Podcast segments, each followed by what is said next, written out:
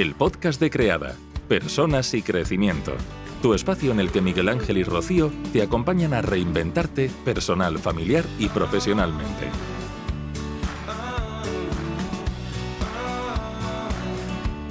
Hola, estamos un día más en una entrevista de nuestro ciclo de casos reales de reinvención profesional en creada.es. Y yo soy Rocío y estoy con una invitada hoy muy, muy especial para mí, Nuria Roura. Y es que en Creada encontramos esta plataforma, esta forma de visibilizar que en la vida puedes conseguir hacer todo lo que quieras. Cualquier cosa que te propongas es posible. El cómo varía dependiendo de la persona, pero solo necesitas saber el qué. Y para eso traemos a distintas personas como Nuria para que nos cuenten cuál ha sido su recorrido, cuál ha sido su historia, de dónde vienen, dónde están, los miedos que han pasado, los aprendizajes que han adquirido para sobre todo inspirarte a ti. Que si quieres hacer una cosa diferente, si quieres vivir una vida diferente, puedes hacerlo. Así que, hola Nuria, muchas gracias por estar con nosotros hoy. Muchas gracias por invitarme, es un placer y con ganas de, de compartir. Pues bueno, para quienes no lo sepáis, Nuria es una, además fantástica persona y muy inspiradora es una mujer que ayuda a otras personas a, encontrar a reencontrarse con su poder, con su sabiduría, con su propia intuición. Y lo hace a través de herramientas como los aceites esenciales, la astrología, el mindfulness y la alimentación sana, entre otras muchas cosas que ella misma nos va a ir contando. Y bueno, antes de, de saber a qué se dedica y cómo lo ha conseguido, a mí me gustaría que para que Nuria te puedan conocer, cuéntanos de dónde vienes, porque no vienes de una historia fácil, ni de un camino de rosas, sino de una historia de crearte tú a ti misma. Cuéntanos de, la Nuria de antes. Muy, la Nuria de antes. Ah, bueno, pues yo sí, como tú dices, hace ocho años me reinventé a nivel profesional, pero también a nivel personal. Tuve como un renacer tuve que volver a aprender a vivir y a comer, así se tituló mi, tercer libro, el anterior a, este último, Aprende a vivir, aprende a comer, porque bueno, yo venía de, un trastorno de la conducta alimentaria, ah, o sea, yo a los 15 años primero empecé a sentirme, sentir una fuerte depresión por muchas cosas que habían ido sucediendo en mi vida, que iba arrastrando, pues heridas desde la infancia, desde los cuatro años, que se me habían ido acumulando y yo no había sabido cómo gestionar. Entonces, bueno, pues en un momento dado se me sobrepasó todo y empecé a sentirme muy deprimida. se me cerró el estómago, perdí el hambre, tenía malas digestiones, bueno, todo el mundo se me, se me vino abajo, era un momento muy complicado a nivel familiar, también mi abuela estaba muriendo, bueno, mi hermano pasando muy mala, muy mala época y bueno, yo en media adolescencia y, y bueno, esto no empecé a sentirme como deprimida, malas digestiones y poco a poco pues empecé como a, a, que, a, comer menos porque todo me sentaba mal y luego ya empecé como a adelgazar y ahí escuché el testimonio de una chica sobre la anorexia y me enganché ahí a, a no comer, ¿no? A Yo creo que fue una manera mía también para, para, llamar la atención, ¿no? Y decir, por un lado era llamar la atención de, oye, no estoy bien, nadie me está haciendo caso, porque mis padres tenían otros problemas, no antes que, que el mío, yo aparentemente estaba bien hasta ese momento, ¿no? Y ellos tenían muchos frentes abiertos ¿no? que tenían que solucionar y yo de repente me sentí sola, abandonada, con mi dolor interno que no expresaba y entonces, pues bueno, empecé como a dejar de comer y por otro lado, pues esto, ¿no? Tampoco, tampoco entendía la vida, ¿no? No, ¿no? no, le veía un sentido a vivir, además me sentía muy culpable por muchas cosas, bueno, como que sentía que la vida no valía la pena, ¿no? Vivirla y entonces, pues esto empezó como mi camino de, de autodestrucción y, de, y de, de suicidarme de alguna manera, ¿no? Y, bueno, empecé así a los 15 años, todo fue muy rápido y justo al cumplir los 16, pues ya, claro, mis padres estaban tan preocupados, porque claro, no comía nada, que me empezaron a llevar a psiquiatras, psicólogos y tal. Entonces, a los justo los 16 recién cumplidos, ya me ingresaron en un centro psiquiátrico especializado en trastornos de la conducta alimentaria. Y ahí, bueno, empezó como mi periplo, ¿no? De ingreso, salida, ingreso, salida. Bueno, ahí fue como el inicio de, un verdadero infierno, ¿no? En todo ese proceso, que duró mucho tiempo. se fue forjando también una relación aún más fuerte de codependencia emocional con mi madre. cuando más o menos sentí yo, ahí muy inteligente, dije, vale, esto de dejar de comer no funciona porque cada vez que dejo de comer me ingresan en un hospital. Entonces, yo así no puedo seguir con mi proceso de autodestrucción, ¿no? Y además pierdo mi libertad, lo que a mí tanto me gusta, ¿no? Mi libertad. Y entonces decidí pues que tenía como que tener una vida como más controlada a nivel de alimentación, sabiendo mis límites y lo que tenía que comer como todo muy controlado y encontré una nueva manera de autodestruirme que fue a través de las drogas. Eh, también pues esto, ¿no? Plena adolescencia, 16 años, yo siempre he sido súper curiosa, ganas de experimentar, ganas de revelarme, de, también de salir a hacer la mía después de tantos ingresos hospitalarios y de todo el mundo diciéndome lo que tenía que hacer, lo que no, lo que comer, tal, ¿no? Entonces ahí pues encontré como mi, manera de, de, escabullirme ¿no? y, de, autodestruirme. Y así también estuve un tiempo hasta que me fui a estudiar la carrera universitaria a Barcelona, yo no soy de Barcelona, y, bueno, ahí me ilusioné un poco con algo en mi vida, ¿no? que fue estudiar comunicación audiovisual. Y bueno, pues ahí desde esa ilusión, también salir del núcleo de mi familia, estar viviendo con amigas, tal, pues bueno, vi un poquito, un poquito de luz, ¿no? Y ahí pues quise encauzar un poquito más, más mi vida, pero claro, no tenía herramientas, aún yo no estaba bien, ¿no? Entonces, al segundo año creo que fue de, la carrera universitaria, también por diferentes circunstancias, claro, piensa que cuando uno no está bien, cualquier cosa que desestabilice un poco, tú ya, bueno, ¿no? Y, y, ahí empecé con la ansiedad y con ataques de pánico, muy fuertes, muy fuertes y recurrentes, recurrentes, era, era un sin vivir. Entonces ahí empezaron a medicarme me daban pues tres orfidas para dormir, tranquimacins, bueno, estaba polimedicada, totalmente medicalizada y, tuve que empezar a vivir de nuevo con mi madre. es decir, yo seguí viviendo en Barcelona, pero en lugar de vivir con mis amigas, me fui a vivir a, un, a, un, a otro piso con mi madre, ¿no? Ahí pues la codependencia emocional vino otra vez y aún más fuerte porque yo no me podía valer por mí misma de nuevo, ¿no? ella tenía como, es que yo no era ni capaz de, ni de pensar, no estaba, o sea, mi cerebro había hecho como un colapso total, tampoco podía coger un tren, un autobús, ni un taxi, nada, solo podía ir andando a la universidad, que cogimos un piso cerca de la universidad y, bueno, y la mayoría de veces mi madre me tenía que venir a recoger mm, porque estaba con un ataque de pánico en medio de la universidad o así, ¿no? Entonces, bueno, pues así estuve durante tiempo, mejor, peor, empecé a ir a una psicóloga con la que estuve yendo como muchos años y, y bueno, pues después esto, ¿no? Diferentes idas y venidas y tal, que duraron hasta los 30 años, ¿no? a los 15 empecé, pues a los a los 30, cuando ya aparentemente tenía una vida como más controlada, y había conseguido pues no vivir con mi madre, estaba trabajando en rodajes de cine de publicidad, pero igualmente mi vida estaba como todo muy estructurado, muy controlado y el infierno iba por dentro, ¿no? Y a los 30 años, a raíz de, un viaje mm, a Estados Unidos con una amiga y de ciertos movimientos también explicados a nivel astrológico, hubo como un clic, ¿no? Un, decir, wow, ¿qué he hecho con mi vida? ¿no? Tengo 30 años, bueno, no, tengo una vida vacía, no, no, soy feliz, no tengo pareja, llevaba 15 años en la menstruación, era como, te has construido una vida mm, mediocre, ¿no? Y ahí pues empecé a, querer realmente, fue el, momento en el que yo empecé a decir un sí a la vida, ¿no? Un sí rotundo a la vida a no tener miedo a vivirla, a experimentarla, a la libertad, a ser yo misma, a, separarme emocionalmente del vínculo de mi madre, de cambiar de rol en la familia, bueno, todo un proceso en el que se fueron transformando una cosa detrás de otra, ¿no? Al final todo es un puzzle, empiezas por, una cosa y, bueno, y, vas, vas haciendo, ¿no? Y de, de eso vengo, ¿no? Y a los 30 años yo digo que es cuando yo empecé a vivir de verdad. Wow.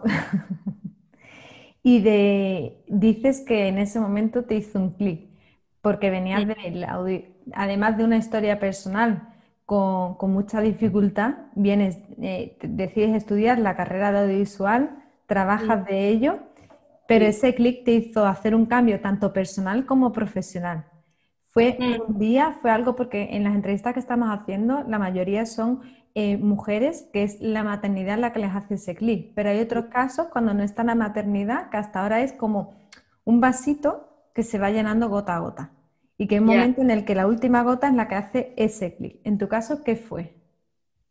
y ahora que he sido madre es otro tema, ¿no? Pero no, yo en ese momento fue porque mm, yo en ese viaje que decidí hacer a los 30 años, y yo me sentía muy estancada a nivel profesional, ¿no? Me estaba dedicando a rodajes, había conseguido ser primer ayudante en rodajes, pero yo sentía que ya no me hacía la misma ilusión, ya, no sé, me molestaba cuando el director me pedía otra toma más, bueno, sentía que ya no era la Nuria que, vivía los rodajes con ilusión, dándome igual la cantidad de horas, ni que un montón de paciencia con el director, con los productores, con todo el equipo, ¿no? Ya sentí que, que todo me molestaba más, que me sentía como estancada, que no evolucionaba, que no me, no me gustaba la metodología poco profesional en los rodajes que había experimentado últimamente y entonces en realidad mi viaje tenía dos finalidades. Una era superar y darme cuenta de que ya era capaz de coger un avión, de hacer ciertas cosas, ¿no? Así como un reto personal.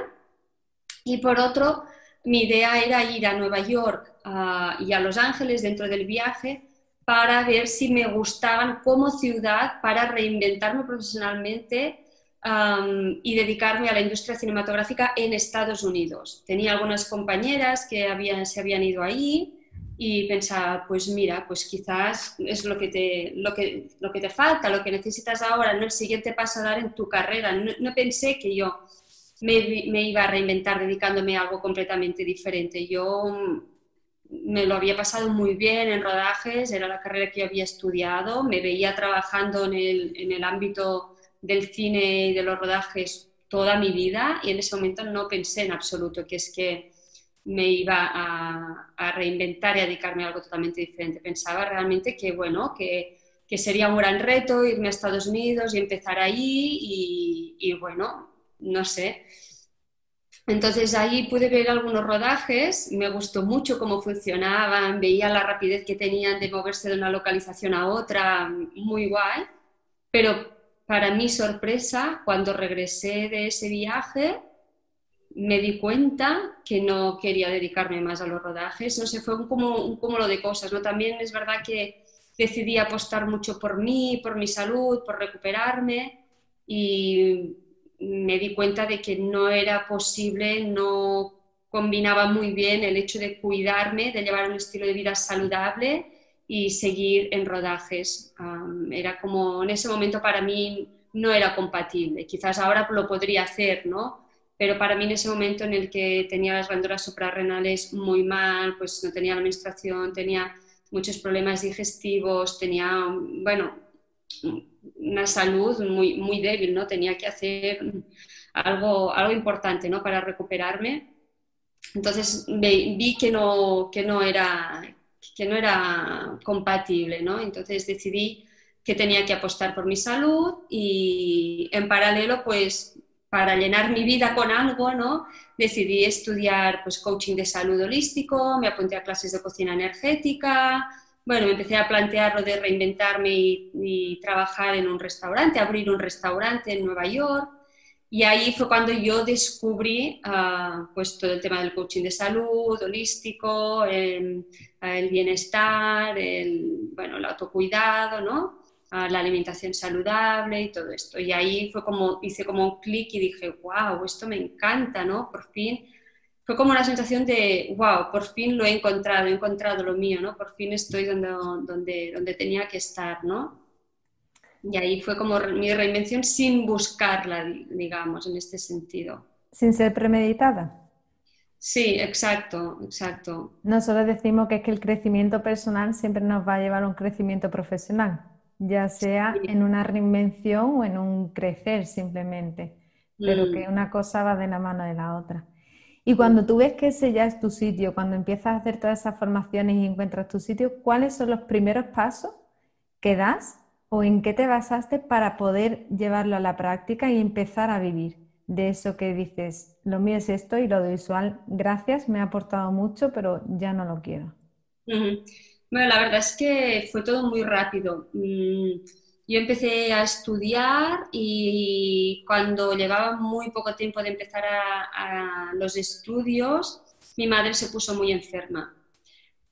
Y gracias a lo que yo ya, iba, ya había estudiado ah, dentro de los estudios, que ya vimos temas de tiroides, temas de inmunidad, yo ya había empezado a, también a indagar muchas cosas en temas de, bueno, de, esto, ¿no? De, hormonales también, también para mí, ¿no? Ah, pues esto, mi madre se puso muy enferma, empezaron a medicarla, le daban morfina, bueno, la lírica, muchas cosas, y mi madre pues estaba, estaba muy mal, ¿no? Y entonces yo ahí ah, le dije a mi madre, oye, yo, si confías en mí, te voy a llevar con un chico que sé que te puede ayudar. Y a malas, como te han dicho, que tienes que encontrar a un buen fisioterapeuta, porque al final su diagnóstico en ese momento fue de fibromialgia. Entonces yo le dije, no te lo creas, confía en mí, te voy a llevar con un chico que sé que te puede ayudar a, sanar y si no, pues como te han dicho, que encuentres a un buen fisioterapeuta que te haga masajes porque esto lo vas a tener de por vida, pues mira, como es fisioterapeuta, además es psiconeuroinmunólogo, pues te va a poder ayudar. Y entonces ahí, pues, a lo que me dediqué yo realmente era, yo estaba estudiando aún, había dejado ya de trabajar en el restaurante vegetariano porque eran muchas horas y yo no, no podía recuperar mi salud y como ya había decidido apostar por mi salud, había dejado de trabajar ahí. Y, y, nada, pues estaba centrada en los estudios y en cuidar de mi madre. Entonces me fui a vivir a su casa, a casa de ella y de, de mi padre, me empecé a, cocinarle lo que tenía que cocinar, bueno, todo.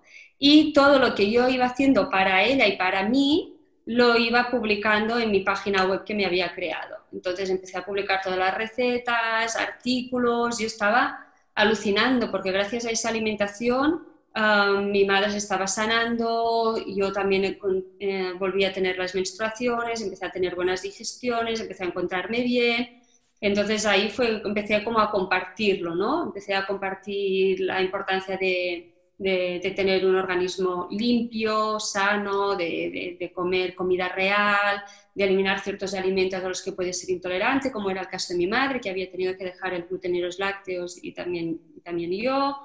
Y, bueno, con todo esto, una amiga que, que, se estaba como reinventando también en temas de marketing, que habíamos coincidido en temas de rodajes, pues me dijo, mira Nuria, yo te ayudo porque me encanta lo que estás haciendo, creo mucho en esto que estás haciendo. Piensa que yo hace ocho años el coaching de salud holística, yo lo estudié con un instituto americano, no había nadie eh, aquí. Luego nacimos unas cuantas, ¿no? Pero pero no, encontrábamos referentes, ¿no? Y era como muy puntero y ella pues me empezó a hacer el estudio DAFO, ¿no? De, de, bueno, pues lo que tienes de bueno es que eres pionera, lo que tienes de malo es que tienes que explicarle muy bien a la gente lo que haces, entonces ella me ayudó en todo esto, yo a cambio le ayudaba en sus hábitos de alimentación. Y en un momento dado ella me dijo, Nuria, vamos a hacer un evento gratuito a través de Facebook, con un grupo de Facebook en el que vamos a, ofrecerle a las personas esto que tú estás haciendo, ¿no? que fue un, detox, una, una, depuración, creo que fue la de después de Navidad,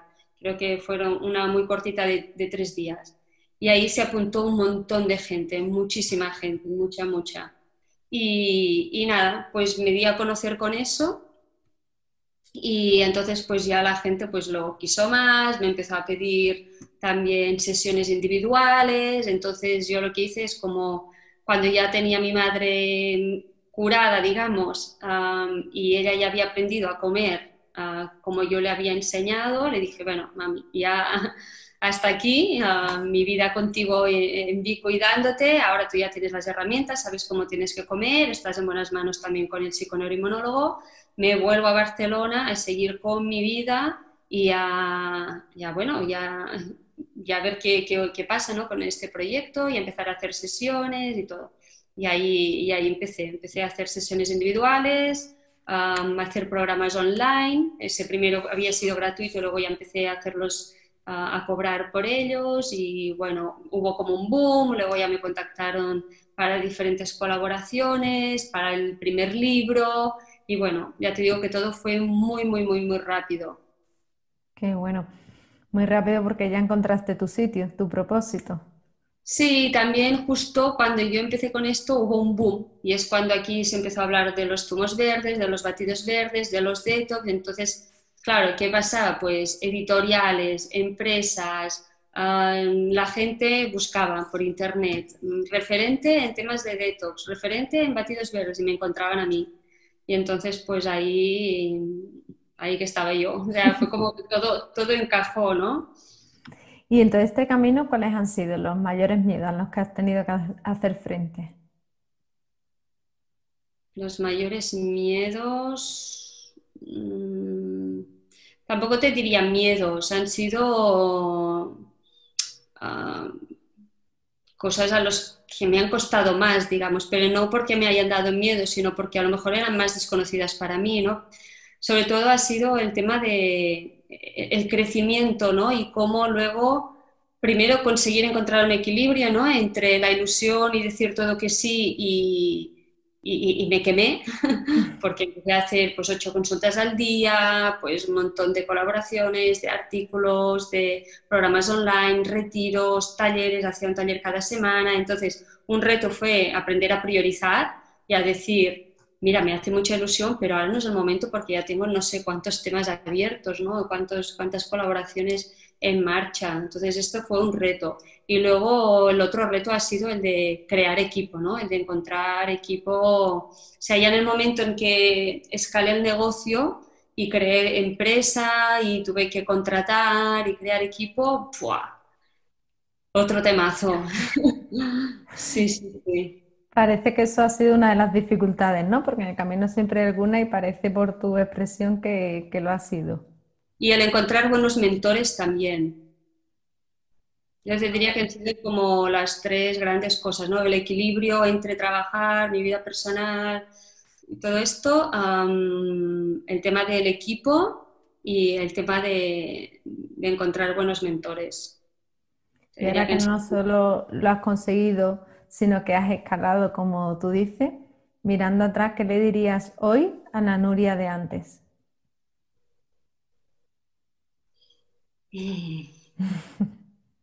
que le diría tantas cosas. Ah, yo le diría que, que, no fuerte, que cuando tienes que forzar mucho es que, es que no, que las cosas tienen que, fluir y disfrutar de los, de los procesos, ¿no? Pero, pero cuando algo que está mucho, forzarlo mucho, que mejor soltarlo. Qué bueno, me lo quedo también para mí. Y en todo este camino, ¿tú consideras también como nosotros que el desarrollo profesional va de la mano del personal o piensas que sí? Totalmente, totalmente. Yo digo, si quieres hacer un trabajo de crecimiento personal, emprende, emprende, crea tu, tu proyecto, porque es que, igual que dicen que la maternidad es el encuentro con la sombra, pues para mí el emprendimiento es el encuentro con la resombra. Porque es como un hijo, al final, un proyecto lo sientes como, como un hijo, le dedicas un montón de horas, te pone a prueba, pasas por los grandes desafíos y te obligas sí o sí a estar conectado contigo mismo, a aprender a meditar, a gestionar, a tener paciencia, a saber tomar decisiones, a tener que lidiar con proveedores, por lo tanto, a tener a ser asertiva, a saber poner límites, a saber pedir, no sé, es que es todo.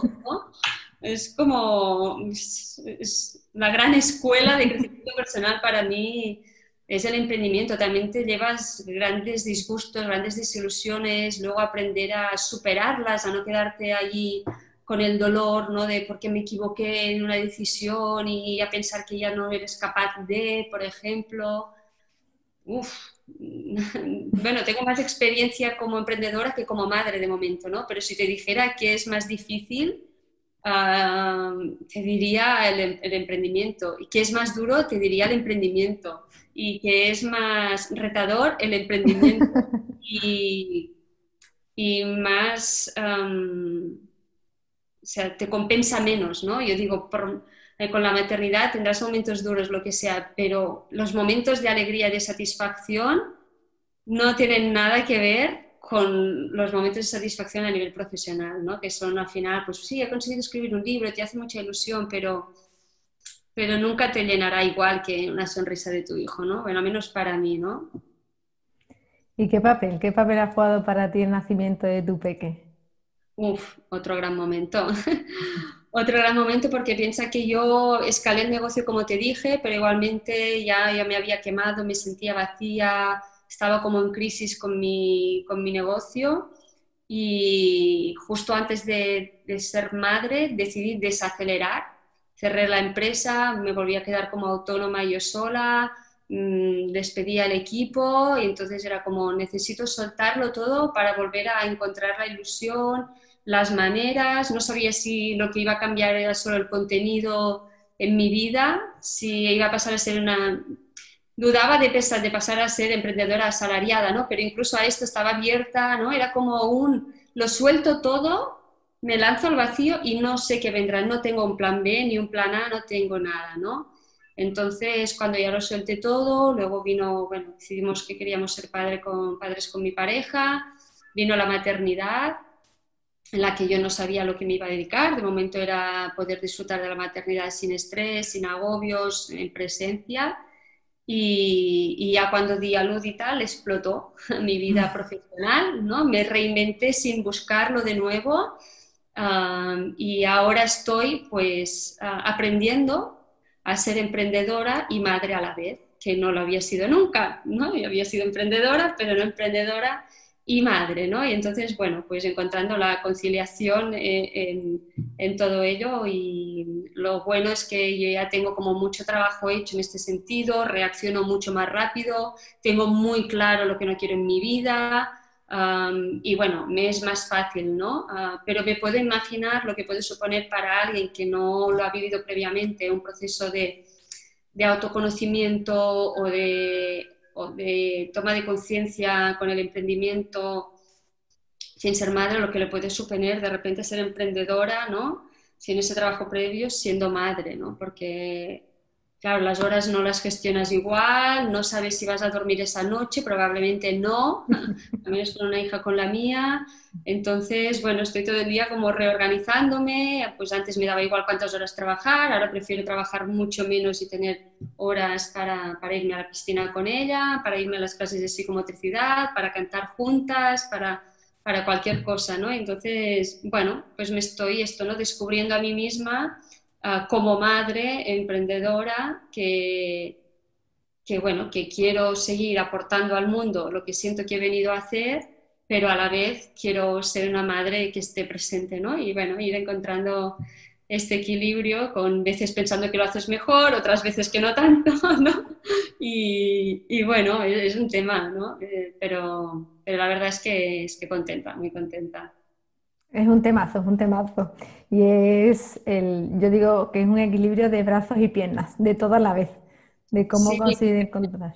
Claro, yo no, seguí, no he seguido con el mismo proyecto que antes y ahora siendo madre, entonces eso ya lo tienes dominado, pero lo único que integras es la maternidad. No, yo me he reinventado en el mismo momento en el que he sido madre, con maneras de, enfocar el negocio muy diferentes a las que tenía conocidas, algunas sí conocidas, pero otras no. Por ejemplo, yo ahora me estoy emprendiendo también, entre otras cosas, con con Your Living, con mi comunidad de aceites esenciales, que es una manera de, hacer negocio, digamos, de network marketing, muy diferente a lo que yo había estado viviendo hasta ahora. Justo también después de haber sido madre ha nacido ¿no? mi, mi nuevo libro, bueno, y ha sido como un boom de trabajo que he dicho de repente, wow, a ver si yo decidí ser madre en un momento en el que sabía que no iba a trabajar y tal, y ahora de repente me veo con el libro, con lanzamientos de bundle, de cursos online, no sé qué, pensando, bueno, pero, pero bueno, como la vida siempre te pone a prueba, te propone retos y caminos de evolución y de aprendizaje, al final para mí lo importante es que tengas un estilo de vida que te permita tener la energía, la presencia y la conciencia para poder afrontar los desafíos ah, lo más rápido posible y lo más tranquila y consciente. Consciente, para mí esa es la clave. Mm. Eh, de tu último libro, que ha salido hace muy poquito, Volver a ti, dices que lo que realmente necesitas está ya dentro de ti. A mí mm. esa frase me, cautiva porque precisamente en el asesoramiento de crianza que hago siempre digo que yo soy ese muro de, de frontón que devuelve la pelota a la mamá para que adquiera esa confianza y seguridad que ya existe, solo que a veces se nos olvida o que está muy escondida y que al encontrarla no es el método X, es tú, confianza, tu seguridad, tu conexión en esa presencia con tu peque la que te va a permitir vivir pues la maternidad o la paternidad que deseas. Pero cuéntanos tú un poco ahora esta última reinvención con este último libro, los aceites, cuéntanos a qué te dedicas. Mm, bueno, yo esto no antes de ser madre tuve una etapa en la que cuando decidí soltarlo todo, pues ah, lo que quería era nutrirme de nuevas experiencias, sentía como dos necesidades muy básicas, bueno, varias. Una era nutrirme de nuevos conocimientos, entonces tenía claro que quería empezar por la aromaterapia porque siempre me había llamado la atención y no, y no tenía tiempo, ¿no? no, no le daba esa prioridad. Por otro lado, tenía mucha necesidad de, de meditar mucho más, entonces me formé también como maestra de meditación y mindfulness. Ah, pero más allá de la, de la, certificación, ¿no? tuve como una etapa en la que meditaba muchísimo, me recogí muchísimo en mi cueva y también la otra necesidad fue de aprender a, automaternarme, ¿no? de, de, ser mi mejor madre, de, bueno, ¿no? lo que se llama esto, ¿no? de automaternarme, de escucharme muy profundamente qué necesito yo ¿no? para cuidarme, para nutrirme, mucho más allá de la alimentación, ¿no? porque esto ya lo tenía como muy trabajado, ¿no? pero qué necesito, qué tipo de hogar, cómo quiero ser como madre, si algún día soy madre, no sé, un momento me planteaba, quiero ser una madre así, asá, bueno, no sé, como muy el, contacto con el arquetipo de la madre, ¿no? que yo lo tenía totalmente olvidado, me había puesto mucho en el arquetipo de la mujer guerrera, ejecutiva, ¿no? emprendedora, enfocada a resultados y proactiva y siempre haciendo, y, bueno, y ahí decidí como que tenía que, sentí como muchas ganas de cultivar el arquetipo de la madre y también el de la, de la diva, el de la musa, ¿no? El de aprender a, disfrutar, a ir a darme masajes, a, conectar con mi placer y que no todo era trabajar, ser productiva, ser resolutiva y, ¿no? y esa figura más de coach que había hecho es como que ya no me servía, ¿no? Pero tampoco a la vez no sabía cómo explorar los otros arquetipos, ¿no? Entonces fue como, bueno, como ir integrando, integrando todo esto y esto, sin yo saberlo, pues me pasó como con la alimentación, ¿no? Que yo empecé a hacer el cambio y eso se convirtió en mi reinvención profesional, ¿no? Entonces yo, como lo hago todo, primero lo utilizo para mí, lo integro, lo vivo y una vez descubro, ¿no? Y todo lo que me ha impactado a nivel positivo, Ah, sin, sin, quererlo así forzar, es que me sale natural compartirlo con, con, todo el mundo, ¿no? Igual que cuando descubrí la astrología psicológica y dije, esta herramienta de autoconocimiento la tengo que compartir con todo el mundo, por favor, es que esto tendría que estar en las escuelas, en todas las casas, en la crianza consciente. ¿Cómo alguien va a hacer una crianza consciente, pienso yo, sin saber la carta natal de su hijo, ¿no? Sí, seguramente puedes, ¿no? Con mucha, mucha presencia, pero pero te da un mapa muy bueno, ¿no? En saber la carta de mi hija, pues me da un mapa buenísimo para saber cómo enfocar todo, ¿no? Y para saber verla y no pedirle que sea de una manera que no es, ¿no? Por ejemplo, ella tiene Mercurio en Aries y grita, o sea, se expresa gritando. Es como, bueno, pues normal, con un Mercurio en Aries en casa 3, pues se va a expresar gritando, ¿no? Yo de pequeña no lo hacía, yo no, no gritaba, yo me quedaba ahí ensimismada con mis manos y mi hija no, mi hija es, es pura vida, pura exploración, es, bueno, y claro, cuando sabes astrología, cuando ya en el momento en el que nació dije, vale, ya sé lo que me viene, ya sé más o menos un poquito por dónde van a ir los tiros, ¿no? Qué bueno. Y en todo este recorrido que estás haciendo, que me encanta esa parte tuya en la que primero lo vives tú en ti, primero te vale a ti y después lo comparto para quien le valga. Me parece que es un ejercicio de honestidad muy puro y a mí me encanta. Eh, ¿Qué papel le han jugado las creencias, Noria? Porque muchas veces tenemos creencias limitantes que son nuestro propio boicot, ¿no? El cortapisa. ¿Qué papel juegan para ti o juegan? Es que yo creo que continuamente te tienes que estar cuestionando, ¿no? desde qué lugar estoy haciendo las cosas, qué creencias. Por ejemplo, cuando llegó a mis manos el tema de, los aceites esenciales con Your Living, al ser una empresa que se llama multinivel o de network marketing, yo ahí tuve que cuestionarme mis creencias, ¿no? ¿Esto qué es? ¿Vale? Si la gente me va a juzgar pensando que me he puesto en un negocio piramidal, no tiene nada que ver ¿no? Mis creencias también decir, Nuria, tú ya te has creado una marca personal y ahora cómo estar asociada a otra marca, una marca de aceites.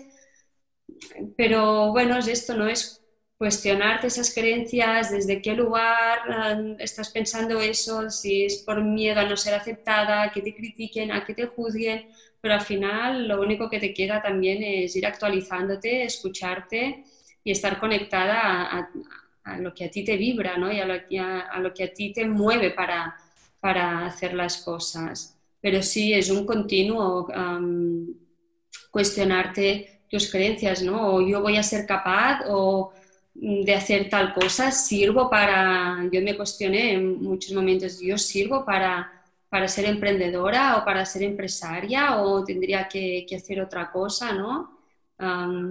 Y bueno, pues creencias alrededor del dinero, todos podemos, podemos tener, ¿no? Entonces, muchas veces pueden ser, puede ser muy limitante las creencias que tú tienes y la historia que tú te repites, porque, por ejemplo, como te decía, a mí me costó mucho encontrar buenos mentores, me costó mucho también encontrar un buen equipo, entonces mm, me fustigué bastante con este tema de es que no es para ti o no vas a ser capaz o ya nunca vas a encontrar un buen mentor o no vas a ser capaz de crear un buen equipo o mira que tú haces una empresa si no se te dan bien los números ni te papeles. Bueno, por eso decía ¿no? que te estás enfrentando continuamente a tus, a tus demonios, ¿no? a tus voces, a la historia que tú te vas contando y tienes que, que que bueno, tomar algunas cosas, eh, desechar otras, algunas pues decir, vale, pues es verdad que quizás no es mi talento más fuerte llevar números, pero bueno, a lo mejor lo puedo delegar, a lo mejor puedo pedir ayuda, o a lo mejor no será mi fuerte y por eso voy a cometer más errores, pero eso no invalida que yo pueda emprender, ¿no? Porque también a veces parece que si no eres perfecta en todos los ámbitos ya no lo puedes hacer y es, no, bueno, pues a lo mejor no será mi don, no, no será mi gran talento o no seré la mejor en Instagram, pero bueno, tendré mi, mi, otra manera que también va a resonar a otras personas, ¿no? no todos somos diferentes y todos tenemos que aprender a, a escucharnos, a saber ver cuáles son nuestros talentos, nuestros dones, nuestra diferencia, lo que nos hace únicos y estar más conectados con esto que no con lo que te falta o el fallo, que yo tengo mucha tendencia a esto, ¿eh? a, a, lo que me falta, a lo que me falla, lo que no sé qué, lo que aún no he conseguido y continuamente pues ha sido también un aprendizaje de, de ver más lo que ya he conseguido, lo que se me da bien y no estar ahí con la lupa mirando si, si algo no lo he hecho tan perfecto. Y he aprendido mucho a esto y a hacer un poco así, ¿sabes? A relativizar y a decir, bueno, pues esto no me ha salido tan bien, no pasa nada, esto aún no está perfecto o no está en el, en el listón que a mí me gustaría que tal, pero bueno, todo es empezar y quizás ya llegarás a eso en su día, ¿no? Porque a veces también cuando empezamos a emprender, bueno, al menos a mí me pasaba, que te, comparas con personas, con una americana que lleva 10 años, que tiene libros bestsellers y no sé qué, y tú quieres hacerlo todo tan bien como ella. Y dices, ya, pero esta chica debe facturar millones, debe tener un equipo enorme, y, bueno, pues si tiene que llegar y llegará. Si no, pues ah, céntrate en tu contenido, en tu mensaje, en tu persona, en lo que tú tienes, en tu audiencia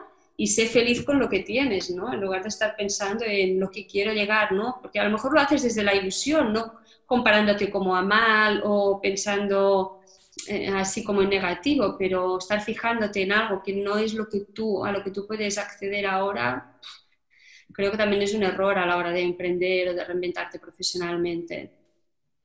Nosotros, Miguel Ángel y yo en ese sentido hemos hecho nuestra la frase de mejor hecho que perfecto. Exacto, Si no, nunca avanzamos, si no, siempre se puede mejorar. Y es como, mm. bueno, hay que andar el camino y ya iremos perfeccionando, pero hay que hacerlo. Totalmente, sí, sí, sí, pues algo es algo que yo también me he grabado aquí con fuego porque porque bueno, yo tengo una tendencia, soy súper detallista, me gustan las cosas muy bien hechas, tanto en contenido como en forma, ¿no? Como que el diseño sea perfecto, que no haya ni un pequeño error ah, ortográfico porque me duelen los ojos, como buena Virgo que soy. Y es, bueno, mira, no pasa nada, has mandado una newsletter con un error, oye, no pasa nada, mm, nos podemos equivocar todos, ¿no? Pues sí, y bueno, Nuria, por ir terminando, de todo este camino que tan generosamente has compartido con nosotros ahora, eh, ¿con qué aprendizaje o con qué aprendizajes te, quedas? Ah, con que menos es más. Con que a veces querer abarcar mucho mm, o correr mucho o tener mucho Mm, es lo que te, impide también disfrutar o avanzar, escalar. Entonces, para mí menos es más y sí, me quedaría actualmente a día de hoy lo que más me resuena sería que, menos es más y me lo estoy aplicando mucho, ¿eh? porque a veces ahora también cuando veo que me embalo, que ya empiezo a decir que sí a más cosas, me lo recuerdo, no, Nuria, menos es más en todo, porque te puedes focalizar mucho más en dar la calidad en eso que estás haciendo, en disfrutarlo y, en menos estrés, ¿no? Porque si no, más, más, más es más estrés, más dispersión y a mí personalmente no me sienta nada bien como intentar abarcar mucho. Lo puedo hacer porque me ilusiono por cosas y, y entonces empiezo a decir que sí, pero, pero no, me va mejor menos es más y, y esto me da, me da paz. Yo creo que además eso es extrapolable a todos los ámbitos de la vida, que menos es más, que vivimos en una vida a un ritmo muy acelerado y que nos hace perdernos y, no disfrutar de lo que ya sí tenemos. Así que con eso nos, nos, quedamos, Nuria, y nos despedimos agradeciéndote muchísimo haber estado aquí en Creada. Y bueno, pues Nuria, eres un ejemplo más de que se puede soñar con la cabeza en las nubes y los pies en la tierra y que solo necesitamos tener claro el qué y empezar por el interior, por el interior de cada persona. Ahí se inicia el cambio. Así que muchas gracias, Noria. A ti y a vosotros y a todas las personas que nos estén escuchando. Chao. Chao. Y hasta aquí el episodio de hoy. Si te ha gustado puedes compartirlo para que pueda llegar a más personas.